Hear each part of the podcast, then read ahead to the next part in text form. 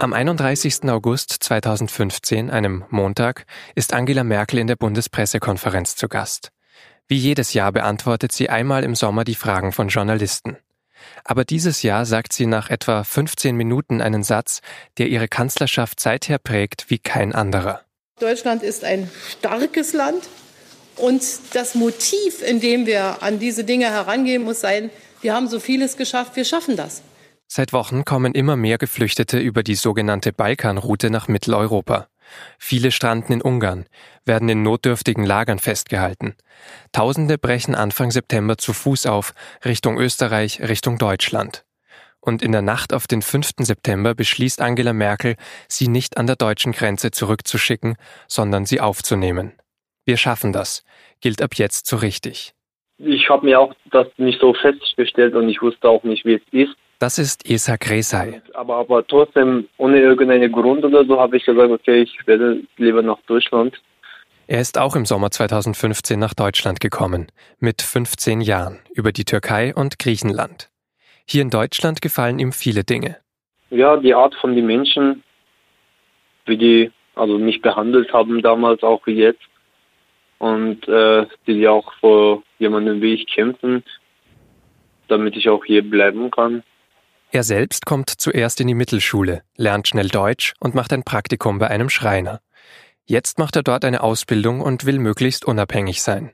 Ich meine, ich bin ja äh, auf so einem Stand, dass ich selber arbeiten kann, selber äh, Geld verdienen kann. Dann brauche ich halt nicht äh, irgendwie so von Staat verlangen oder was weiß ich. Sowas brauche ich dann nicht. Für Resai sieht es im Moment gut aus. 2015 sind aber mehr als eine Million Schutzsuchende gekommen und viele hunderttausend dürfen bleiben. Was ist also aus den anderen geworden? Wo ist die Integration gelungen und wo gibt es Probleme? Zu diesen Fragen erscheint seit einigen Wochen eine Serie in der SZ und sie sind auch Thema dieser Folge. Ich spreche dazu gleich mit Ferdos Forudastan, Leiterin der SZ Innenpolitik, und danach mit Benedikt Peters, Politikredakteur bei sz.de. Mein Name ist Vincent Vitus Leitgeb und ich freue mich, dass Sie zuhören.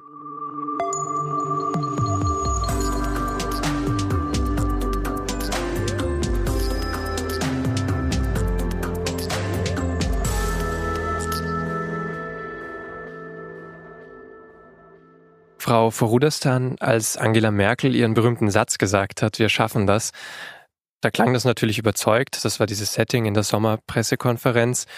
Wie überzeugt war sie denn selber von diesem Satz, als sie ihn gesagt hat? Da können wir jetzt alle natürlich nur mutmaßen, aber ich glaube schon, dass Angela Merkel zum einen gesehen hat, welche gewaltige Herausforderung das bedeutet, so viele Menschen aufzunehmen, unterzubringen, zu versorgen, aber dass sie sich davor zumindest in diesem Moment nicht gefürchtet hat. Denn wir kennen Angela Merkel ja als eine Politikerin, die sehr rational ist und die nicht nur ihre Möglichkeiten, sondern auch ihre Grenzen kennt. Und deswegen gehe ich schon davon aus, dass sie davon überzeugt war zu diesem Moment. Aber die Tage, an denen die meisten Geflüchteten gekommen sind, die kamen ja erst kurz nach dem 31. August. Da hat Angela Merkels Satz nochmal eine ganz andere öffentliche Bedeutung bekommen. Glauben Sie, sie hat ihn dann auch bereut nochmal? Ich denke schon, dass auch Angela Merkel da noch klarer geworden ist, was für eine große Aufgabe das ist. Aber auf jeden Fall bin ich sehr sicher, dass sie da nicht gedacht hat, oh Gott, was habe ich denn da jetzt entschieden, was habe ich da gemacht, was haben wir alle übrigens entschieden. Das war ja jetzt nicht eine einsame Entscheidung, das wird zwar heute oft erzählt, aber sie ist ja nicht nur zu diesem Zeitpunkt, sondern auch in den Tagen, Wochen und Monaten danach von der Bundesregierung getragen worden, auch wenn es einzelne Mitglieder dieser Regierung gab, die da schon frühzeitig das kritisiert haben. Wie hat sie sich denn 2015 und danach noch mit diesem Satz beschäftigt oder wie hat sie danach noch gehandelt? Tja, ich würde sagen, leider hat sie sich damit nicht mehr groß beschäftigt, äh, womit ich nicht ausdrücken möchte, dass sie nicht versucht hat, diese Herausforderung, die die Ankunft, die Unterbringung, die Versorgung der vielen Flüchtlinge bedeutet, anzunehmen und ihr auch gerecht zu werden. Das würde ich schon sagen, dass das eine Anstrengung war, nicht nur der Bundesregierung, nicht nur der Bundesebene, sondern auch der Länder und der Kommunen und sehr, sehr, sehr, sehr, sehr vieler ehrenamtlich tätiger Menschen in diesem Land. Aber was Angela Merkel nicht gemacht hat und was auch ich, die ich die Entscheidung richtig fand, falsch finde, ist, dass sie im Grunde nach diesem Satz und noch ein paar ähnlichen Aussagen aufgehört hat, über die Geschichte zu reden. Sie hätte eigentlich diesen Satz an den Beginn einer groß angelegten Kommunikationsstrategie setzen müssen. Sie hätte immer wieder erklären müssen, warum haben wir diese Entscheidung getroffen. Sie hätte immer wieder erklären müssen, was es bedeutet, wenn sie sagt, wir schaffen das. Wer schafft das? Mit welchen Mitteln schafft man das? Mit welchem finanziellen Aufwand schafft man das? Wer muss alles mithelfen? Alle diese Dinge und auch natürlich, was haben wir bisher geschafft und was haben wir vielleicht auch noch nicht geschafft. Es fing danach das große Schweigen an und das ist aus meiner Sicht wirklich fatal gewesen, weil das natürlich bei den Menschen, die ohnehin skeptisch waren und bei denen, die da auf dieser Entscheidung ihr politisches Süppchen gekocht haben, natürlich das zum Anlass genommen haben, immer wieder auf dieser Entscheidung herumzuhacken. Und sie hat sich wahnsinnig zurückgehalten. Sie hat nicht viel gesagt, sie hat nicht viel erklärt und das ist außerordentlich schade. Bis heute. Aber hätte sie da nur sprachlich etwas entgegensetzen müssen, weil sie ohnehin schon richtig gehandelt hat oder haben da auch vielleicht verschiedene politische Impulse gefehlt? In der Folgezeit sind ja verschiedene Dinge beschlossen worden, die dazu geführt haben, dass die Zahl der hier ankommenden Flüchtlinge erst geringfügig und dann drastisch zurückgegangen ist. Das hat etwas mit der Schließung der Balkanroute zu tun, das hat etwas mit dem Abkommen mit der Türkei zu tun, das hat aber auch mit anderen Maßnahmen zu tun, auch darüber übrigens hat die Kanzlerin relativ wenig geredet und man war eigentlich immer in so einer Art Verteidigungs- und Defensivmodus. Und das ist schade, denn bei allen Problemen, die es mit sich bringt, wenn ein Land in relativ kurzer Zeit so viele Menschen von außen aufnimmt und sie ja nicht nur einfach aufnimmt, sondern sie auch versorgt, ging es doch relativ gut bisher. Es gibt Probleme, keine Frage. Zum Beispiel in den Integrationskursen, wo ja auch die Sprache gelehrt wird, da verlassen noch immer zu viele Flüchtlinge diesen Sprachkurs ohne die Prüfung, die am Ende gemacht wird, geschafft zu haben. Das ist immer noch sehr schwierig. Das muss auch besser werden. Die Menschen, die sich damit gut auskennen, Experten sagen, das wird auch mit der Zeit besser. Aber das ist sicher ein Problem. Im Bereich Schule, die allermeisten Kinder und Jugendlichen besuchen eine Schule. Das ist schon mal sehr gut. Und es gibt Schulen, in denen die Integration fantastisch funktioniert. Es gibt aber auch Schulen, und das sind vor allen Dingen solche Schulen, wo der Anteil der geflüchteten Kinder sehr, sehr hoch ist, also überdurchschnittlich hoch ist. Das heißt, wo kein Kontakt mit deutschen Kindern oder in Deutschland aufgewachsenen Kindern besteht, wo es sehr viel schwieriger ist mit der Integration, was ja ziemlich nahe liegt. Bereich Arbeitsmarkt. Auch hier müssen wir sagen oder können wir sagen, dass ungefähr 300.000 Menschen Fuß gefasst haben auf dem Arbeitsmarkt. Das ist ja nicht schlecht, das muss man sagen. Aber es gibt leider noch zu viele, deren Berufsausbildung oder Qualifikation hier nicht anerkannt wird, die diese Qualifikation und die entsprechenden Abschlüsse nachholen müssen. Und es gibt auch Menschen, von denen man sagen kann oder muss, die werden wahrscheinlich nicht in den regulären Arbeitsmarkt kommen. Das wird dauerhaft schwierig bleiben.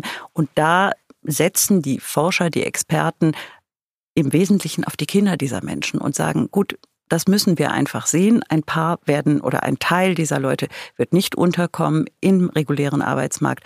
Aber die Kinder gehen hier zur Schule, die werden eine Ausbildung machen, die werden in den Arbeitsmarkt kommen. Da sind wir ganz zuversichtlich. Sie haben auch schon die Ehrenamtlichen angesprochen und die aufnehmende Gesellschaft hier, die einen großen Anteil dann haben an, daran, dass diese Integration gelingen kann. Ich habe für diese Folge auch mit zwei Ehrenamtlichen gesprochen, die auch später nochmal zu hören sein werden. Beide waren inzwischen ein bisschen von der Politik enttäuscht, weil es sehr langsam vorangeht. Was haben Sie denn für Rückmeldungen bekommen, auch von den Ehrenamtlichen, mit denen Sie gesprochen haben oder von denen Sie gehört haben? Ist da die Stimmung eben wirklich zunehmend schlechter geworden?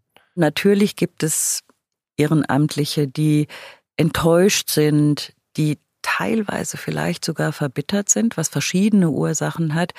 Ich würde aber nicht sagen, dass das für die Masse der ehrenamtlich aktiven Menschen gilt. Natürlich konnten wir nicht mit allen sprechen. Das sind ja viele Millionen Männer und Frauen, die sich mit den Geflüchteten äh, beschäftigen. Das also muss man sehen. Millionen. So wird es geschätzt. Man kann natürlich nicht jeden Einzelnen zählen, aber das sind Schätzungen. Hilfe und Unterstützung fängt natürlich im ganz Kleinen an. Das kann sein, dass man ein, zweimal in der Woche einem Kind vorliest. Das kann aber natürlich auch sein, dass man sich jeden Tag damit beschäftigt. Da gibt es eine große Bandbreite und es gibt sehr, sehr, sehr viele Menschen, die weiter dranbleiben, die diese ehrenamtliche Arbeit fortsetzen und die sie auch gerne machen und die sie übrigens auch deswegen gerne machen. Und das sagen sie auch, weil sie ihnen selber auch etwas gibt. Das ist ja nicht nur so, dass man jemandem hilft und jemandem anderen was Gutes tut. Man tut damit ja oft auch sich selber etwas Gutes, weil man merkt, was man kann, was man schafft, was die eigene Arbeit bewirkt und weil natürlich auch etwas zurückkommt. Nicht nur Dankbarkeit, sondern sehr oft auch Freundschaft. Das ist natürlich sehr positiv, aber trotzdem ist eben diese Verbitterung oder diese Frustration mit der Politik auch ein bisschen nachvollziehbar. Also der Satz hieß, wir schaffen das und vieles davon schaffen dann doch die Ehrenamtlichen. Also es wurde vielleicht auch von der Politik ausgelagert. Ja, ich möchte noch einmal sagen, dass ich nicht glaube, dass der Großteil der Ehrenamtler verbittert ist. Und Sie haben völlig recht mit diesem Hinweis, dass da, wo Verbitterung herrscht, es auch damit zusammenhängt, dass viele Ehrenamtler Aufgaben übernommen haben, die eigentlich Aufgaben der Politik gewesen wären. Es war ja auch eine Entscheidung der Politik, die Menschen hier ins Land zu lassen, aufzunehmen und sie unterzubringen und zu versorgen. Und natürlich muss man sagen, dann müsst ihr auch die Konsequenzen tragen. Ich gehöre nicht zu denen, die sagen, dann hat Deutschland irgendwie alle Viere von sich gestreckt und hat nichts mehr gemacht. Nein, da ist viel Geld in die Hand genommen worden. Da haben sich auch viele Hauptamtliche drum gekümmert, das ordentlich zu gestalten und zu verwalten. Aber ohne die Hilfe der Ehrenamtler hätte das nie und nimmer so gut funktioniert, wie es unterm Strich doch funktioniert hat. Und dass die Leute sagen, ihr streitet jetzt seit Jahren über das Thema, Geflüchtete. Der Asylstreit kocht immer wieder hoch. Er wird wahnsinnig heftig und zum Teil auch sehr hässlich geführt. So hässlich, dass er die Regierung mehrfach vor einen Bruch getrieben hat. Aber über unsere Leistung sprecht ihr eigentlich kaum. Nur mal irgendwie in Sonntagsreden. Kurz wird mal und haben Sie herzlichen Dank gesagt. Aber eigentlich guckt ihr da nicht genau hin. Und das ist natürlich enttäuschend.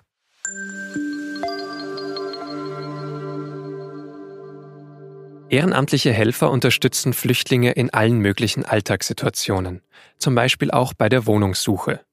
Denn wer in Deutschland eine Wohnung sucht, muss Verträge lesen können, Bewerbungen schreiben und nicht zuletzt viele Abkürzungen kennen. EBK Einbauküche, NK Nebenkosten, 2 ZKB Zwei Zimmer, Küche, Bad. Gerade für Menschen, die wenig Deutsch können, ist das schwierig. Corinna Höckesfeld organisiert deshalb Hilfe. Wir machen jeden Monat einen Mietkurs.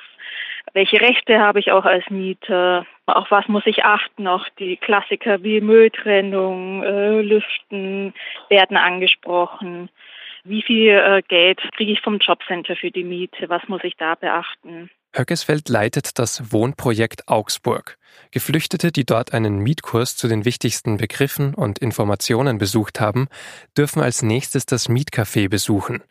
Das wird wöchentlich vom Wohnprojekt organisiert und Ehrenamtliche helfen dort zum Beispiel dabei, potenzielle Vermieter anzuschreiben. Denn gerade das Wohnen, davon ist Corinna Höckesfeld überzeugt, ist eines der zentralsten Themen, in dem Integration gelingen muss. Nur wer eine eigene Wohnung hat, kann zur Ruhe kommen und viele der neuen Herausforderungen bewältigen. Die Arbeit, die Ausbildung, die Schule, die Integrationskurse. Der größte Wunsch bei den meisten gerade Familien ist, einen Rückzugsort zu haben, wo sie eine Tür zu machen können und ganz wichtig auch so eine eigene Küche zu haben, dass man nicht warten muss, bis eine Kochstelle frei wird, sondern man sich dann auch etwas zu essen kochen kann, wenn man Hunger hat, wenn man auch Zeit hat. Seit immer mehr anerkannte Asylbewerber ihre Erstunterkünfte verlassen, hat das Wohnprojekt Augsburg von Corinna Höckesfeld auch mehr zu tun. Gleichzeitig ist es aber schwieriger, Ehrenamtliche zu finden. Vielleicht, weil der Bereich Wohnen viele abschreckt, weil viele Fragen sehr komplex wirken. Also die Aufgaben sind nach wie vor da. Ähm, und nur weil sie auch komplexer geworden sind, äh, heißt das nicht, dass jetzt auch die Aufgaben im Ehrenamt gleichermaßen komplex geworden sind, sondern wo man einfach auch schon mit kleinen Schritten sehr viel helfen kann. Eben wie so das klassische Beispiel, wenn man einfach nur mit zu einem Besichtigungstermin geht, ähm, ist eigentlich oftmals schon viel geholfen. Und auch nach dem ersten Mietvertrag können kleine Dinge helfen, meint Corinna Höckesfeld. Auch im Alltag fallen Fragen an, zum Beispiel wenn die erste Nebenkostenabrechnung kommt. Und bei mir im Studio ist jetzt Benedikt Peters, der bei SZ.de Politikredakteur ist und auch diese Serie mit betreut hat, auch zu den Themen Wohnen und Arbeiten, über die wir jetzt auch noch sprechen werden. Benedikt, Wohnen ist sehr zentral, sagt Corinna Höckesfeld aus Augsburg. Würdest du ihr zustimmen? Ja, absolut. Ich glaube, das ist gar nichts, was für Flüchtlinge im Speziellen gilt, sondern man kennt das ja auch von sich selber. Also man braucht eine eigene Wohnung. Das ist essentiell für jeden, um zur Ruhe zu kommen, um abzuschalten, um bei der Arbeit selber dann leistungsfähig zu sein. Und ähm, das gilt natürlich für Flüchtlinge so wie für alle anderen Menschen auch. Und da ist sicherlich auch noch sehr viel zu tun. Da liegt sehr viel im Argen. Was ist denn aus deiner Sicht sozusagen das drängendste Problem jetzt beim Thema Wohnen? Das drängendste Problem ist aus meiner Sicht, dass es einfach nicht genügend Wohnungen gibt für Leute, die nicht besonders viel Geld verdienen. Und auch das wieder gilt nicht nur für Flüchtlinge im Speziellen. Der Grund dafür ist, dass es einen Ausverkauf an Sozialwohnungen gegeben hat von ganz vielen Ländern, von vielen Kommunen. Und das ist eine Entwicklung, die schon in den Anfang der 2000er äh, passiert ist. Aber die Wohnungen stehen natürlich heute nicht mehr zur Verfügung. Und daher kommt halt diese Wohnungsnot. Und dann kann man natürlich schon sagen, dass die Ankunft vieler Flüchtlinge seit 2015 diese Not nochmal verschärft hat. Gibt es denn dann immer noch Geflüchtete, die 2015 oder vielleicht in den Folgejahren gekommen sind, die noch immer in Gemeinschaftsunterkünften leben? Also gezwungenermaßen vielleicht sogar, weil sie einfach keine Wohnung finden? Ja, das gibt es.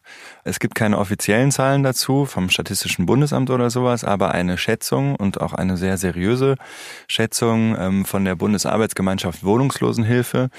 Und die besagt, dass ungefähr 440.000 Flüchtlinge in Deutschland wohnungslos sind.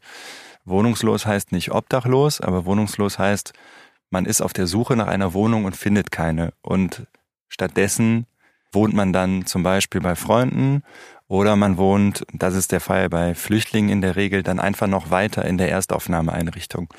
Und das ist so nicht gedacht. Äh, gedacht ist es, dass ein Flüchtling, der in Deutschland ankommt, der kommt zuerst in die Erstaufnahmeeinrichtung, da bekommt er ein Bett und was zu essen. Aber das soll nur sechs Monate dauern. Und nach dieser Zeit der sechs Monate soll eigentlich jeder Flüchtling die Möglichkeit haben, in eine Wohnung zu kommen oder in eine andere Art von Unterkunft. Und das funktioniert oft nicht. Und man nennt das dann sogenannte Fehlbeleger. Und diese Fehlbeleger wohnen einfach weiter in diesen Erstaufnahmeeinrichtungen und bekommen keine Wohnung. Wie viel Unterstützung gibt denn der Staat auch Geflüchteten bei ihrer Wohnung? Natürlich, es gibt schon in dem Sinne natürlich finanzielle Unterstützung, dass halt für, für Flüchtlinge wird in der Regel eine Wohnung bezahlt. Aber es ist natürlich trotzdem eine große Herausforderung, wie gesagt, da eine Wohnung zu finden, äh, diese ganzen bürokratischen Hürden zu bewältigen. Und dabei die konkrete Unterstützung kommt eher nicht vom Staat, sondern kommt eher von Ehrenamtlichen. Da werden dann eben auch Vermieter angesprochen und gesagt, ja, ja, das äh, ist ein Flüchtling und äh, da wird vom Amt die Wohnung bezahlt, aber das Geld kommt dann schon, geduldet euch noch ein bisschen. Das Amt braucht manchmal einfach ein bisschen länger, bis es dann die Miete, die erste Miete überwiesen hat. Und da gibt es dann eher so diese, diese informellen ehrenamtlichen Kontakte, die da viel helfen. Du hast ja auch ein Wohnprojekt beschrieben in Ludwigshafen oder vorgestellt für diese Serie der SZ. Das wurde extra für Asylbewerber und äh, Flüchtlinge gebaut. Also ein spezieller Raum, wo nur Flüchtlinge ihre Wohnungen bekommen sollen, damit sie eben in diesem Wettbewerb dann doch irgendwie überleben oder doch eine Wohnung bekommen. Ist sowas dann die Lösung vielleicht für all diese Fehlbeleger, die noch übrig sind?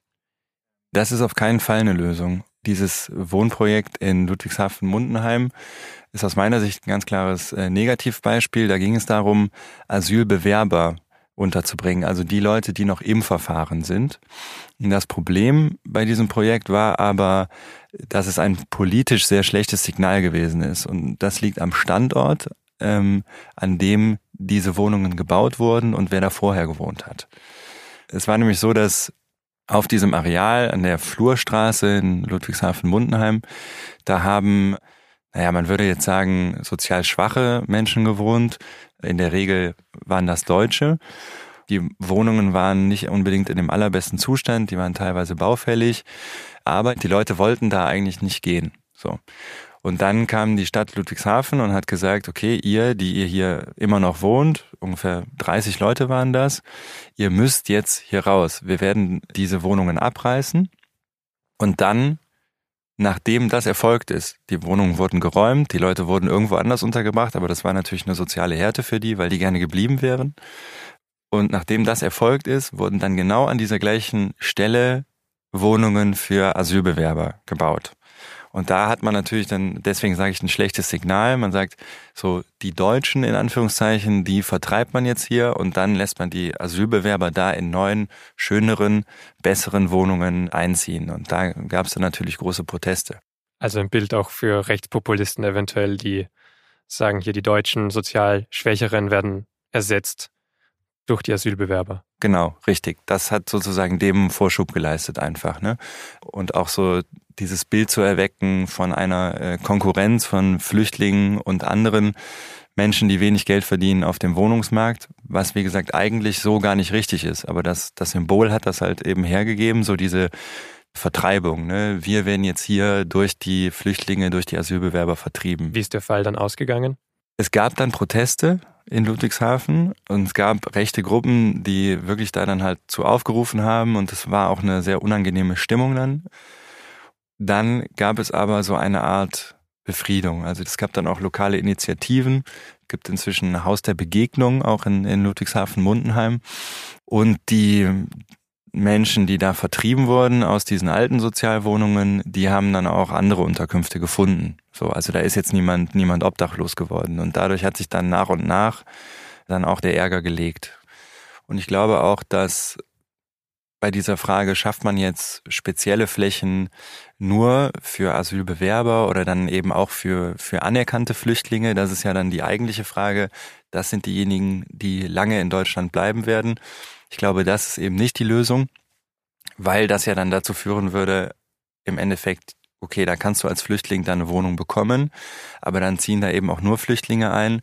Das ergibt dann halt so eine Art Segregation. Und das ist eben ja nicht das Ziel des Ganzen, sondern man möchte, dass sich Flüchtlinge integrieren, dass sie die Sprache lernen, dass sie in Deutschland ankommen, dass sie ähm, auf der einen Seite was von den Menschen lernen, die schon hier sind und auf der anderen Seite ihre bereichernden Perspektiven und Erfahrungen und Kenntnisse dann auch teilen mit den anderen. Und da ist es keine Lösung, dass sie dann für sich in abgeschlossenen Bereichen wohnen.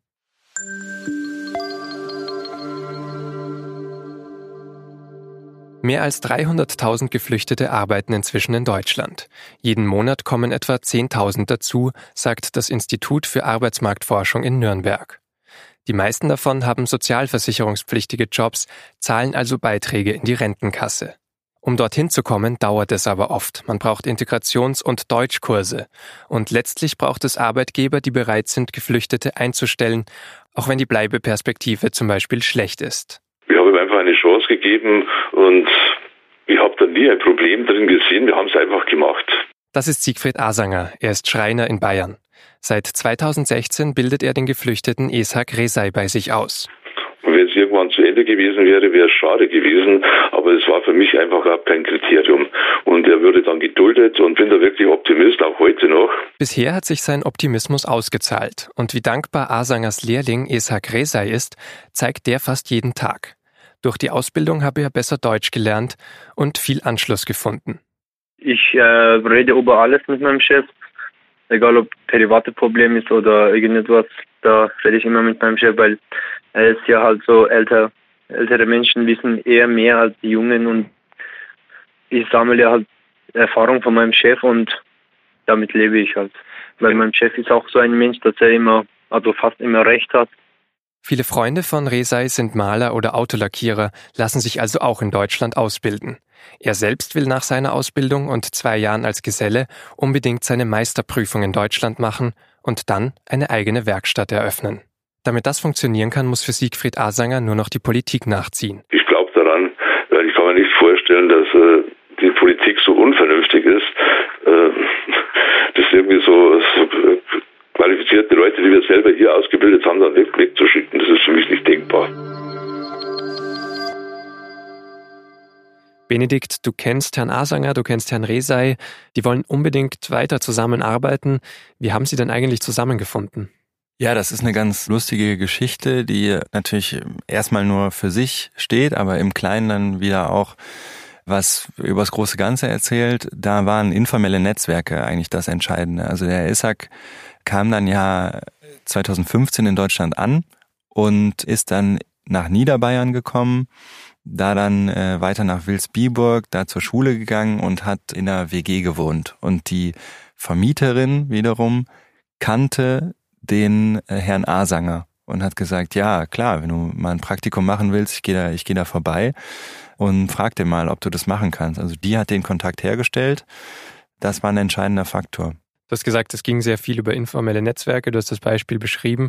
Wie ist denn sonst der Zugang zum Arbeitsmarkt, wenn wir jetzt eben aufs große Ganze schauen? Der Zugang für Flüchtlinge zum Arbeitsmarkt in Deutschland ist sehr streng geregelt, auch kompliziert. Und es kommt immer darauf an, was für einen Status man hat als Flüchtling. Wenn man anerkannt ist als Asylempfänger, dann hat man eigentlich kein Problem mehr. Dann darf man uneingeschränkt arbeiten. Das Problem ist, was vorher gilt. Und das heißt also bei Asylbewerbern, die also noch im Verfahren sind. Und da gibt es verschiedene Sonderregelungen und Hürden und ähm, Fragestellungen. Und das ist nicht besonders klar, wer wann wie arbeiten darf. Kannst du ein Beispiel geben, was so eine Hürde ist? Also ganz konkret ist es so, dass Asylbewerber arbeiten dürfen, aber grundsätzlich erst drei Monate, nachdem sie nach Deutschland gekommen sind. Also diese Zeit, diese drei Monate, die müssen einfach erstmal vergehen. Dadurch entsteht zum Beispiel dieses Klischee, dass man über Flüchtlinge sagt, ja, was machen die denn da eigentlich? Die sitzen doch irgendwie den ganzen Tag da vor ihrer Unterkunft und gucken irgendwie so leer in die Gegend. Die sollen noch mal was arbeiten. Fakt ist, oft dürfen die das gar nicht, weil das sind halt die ersten drei Monate nach der Ankunft. Zweitens, selbst nach diesen drei Monaten dürfen Flüchtlinge nicht arbeiten, wenn sie noch in der Erstaufnahmestelle wohnen. Also erst, wenn man aus dieser raus ist, aus dieser Aufnahmestelle, wenn man eine eigene Wohnung gefunden hat oder wenn man in eine sogenannte Sammelunterkunft danach gekommen ist, dann darf man arbeiten. Insofern manchen Flüchtlingen bleibt der Zugang zum Arbeitsmarkt in Deutschland auch versperrt. Bei Esa Kresai hat es dann über ein Praktikum funktioniert. Er war auch minderjährig, als er noch angekommen ist. Ist das vielleicht positiv gewesen, sozusagen, dass hier ein eher jüngerer Geflüchteter da ist, der vielleicht noch besonderen Schutz genießt? In Essaks Fall konkret hat er sicherlich davon profitiert, dass er noch als sehr junger Mensch nach Deutschland gekommen ist. Einfach weil er dann eben direkt in die Schule gekommen ist, weil er da dann halt direkt Deutsch gelernt hat. Das geht nicht bei allen Flüchtlingen so. Viele müssen auch lange zum Beispiel auf den Integrationskurs und den Sprachkurs warten. Also da dauert es viel länger, bis die Deutsch lernen. Das war bei Essak nicht so. Und er kam dann in die Schule und dann hat er in der Schule auch einen Berufsorientierungskurs. Und da dann eben konnten die sich ausprobieren am Computer und mit handwerklichen Arbeiten.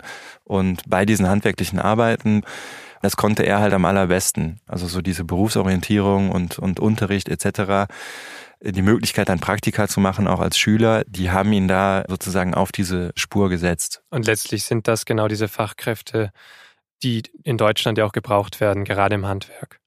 Gerade im Handwerk braucht man Fachkräfte in Deutschland, im Bereich Pflege zum Beispiel, auch in verschiedenen IT-Berufen zum Beispiel. Da ist ein riesiger Bedarf und den könnten teilweise Flüchtlinge auch stillen, wenn man denn verschiedene politische Regelungen anpassen würde. Sind es dann noch andere Regelungen als die, die du bisher schon angesprochen hast, die noch fallen müssten?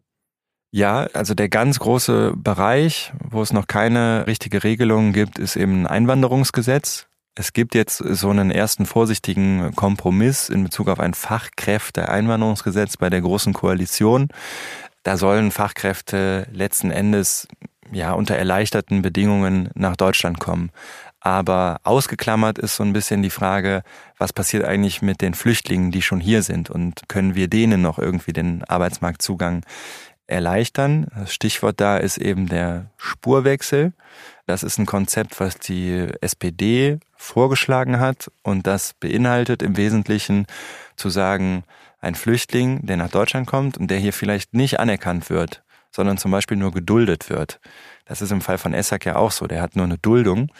Der soll dann hier arbeiten können. Und wenn das erfolgreich verläuft, dann soll der dadurch, dass er hier ein äh, Arbeitsverhältnis hat, soll er dann auch in Deutschland bleiben dürfen. Und da hat die Große Koalition jetzt gesagt, darauf können wir uns nicht einigen. Und Esak Resay, wie sieht das jetzt für ihn perspektivisch aus? Er ist jetzt in dieser Ausbildung, darf er bleiben? Bei Esak ist das eine spezielle Regelung. Diese Regelung heißt 3 plus 2 Regelung und dieser Regelung zufolge 3 plus 2, weil man drei Jahre eine Ausbildung in Deutschland machen darf und dann noch zwei Jahre arbeiten. Also für diese fünf Jahre ist man dann sozusagen in Deutschland geduldet und die hat er jetzt. Also wenn alles gut läuft, wenn er die Ausbildung besteht, und danach ein Anstellungsverhältnis hat, das hat er, das ist in dem Betrieb eben von dem Schreiner Asanger, dann kann er so lange bleiben. Die Frage ist dann aber auch wieder, was danach passiert. Also dann müsste man jetzt hoffen, dass zum Beispiel die SPD sich mit diesem Spurwechselvorschlag durchsetzt, weil dann wäre er direkt ein Superkandidat für diesen Spurwechsel. Du hast ja eben auch mit Siegfried Asanger gesprochen. Ist er da nicht auch zum Teil einfach frustriert? Also er klingt sehr optimistisch, das haben wir auch schon gehört. Er geht immer vom Besten aus, das wird sich schon irgendwann lösen. Aber irgendwie ist es dann doch frustrierend. Er steckt ja viel Zeit, viel Arbeit rein, hilft Esak Rezai überall und ist schon eine kleine Wette dann. Absolut, es ist eine Wette und es gibt eine große Unsicherheit. Das liegt aber zum Beispiel auch an der Landesregierung in Bayern, weil man hört da immer wieder von diesen Fällen, dass eigentlich Flüchtlinge, die ein Arbeitsverhältnis bekommen haben, die die Chance auf eine Ausbildung zum Beispiel bekommen haben, dann diese Erlaubnis wieder entzogen bekommen weil das Ganze ist gekoppelt an eine Ermessensduldung, so nennt man das. Also es liegt immer im Ermessen der Behörde, ob diese Duldung dann auch wirklich eingeräumt wird. Und der politische Wille in Bayern und sicherlich jetzt auch gerade nochmal vor der stattgefundenen Landtagswahl war halt eben so, nee, wir vertreten da eine sehr harte Linie.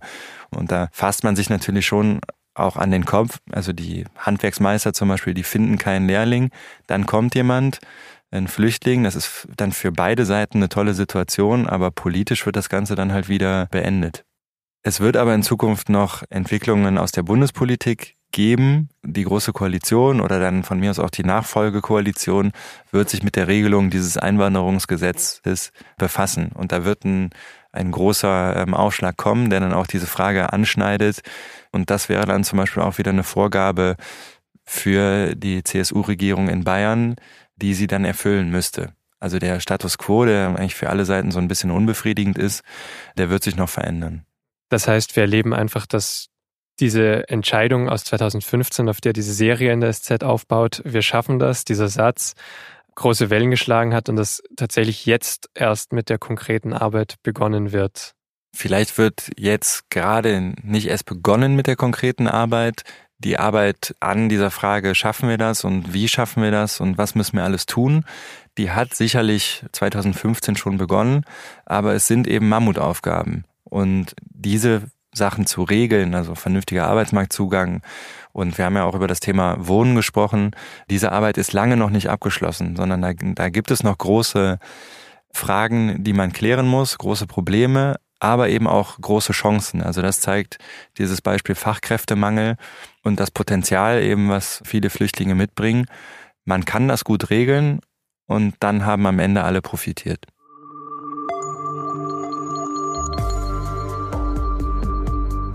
Das war das Thema für diese Woche und wenn Sie alle Beiträge und alle Artikel zur Integrationsserie der SZ lesen möchten, dann finden Sie diese online unter sz.de-serie Integration in einem Wort. Dieser Podcast wird produziert von Laura Terbel und von mir, Vincent Vitus Leitgeb, und jeden Mittwoch erscheint eine neue Folge. Wir freuen uns, wenn Sie unseren Podcast abonnieren. Alle Informationen dazu finden Sie unter sz.de-podcast. Wenn Sie Anregungen, Kritik oder Feedback haben, schreiben Sie uns doch eine Mail an podcast.sz.de. Vielen Dank fürs Zuhören. Bis nächste Woche.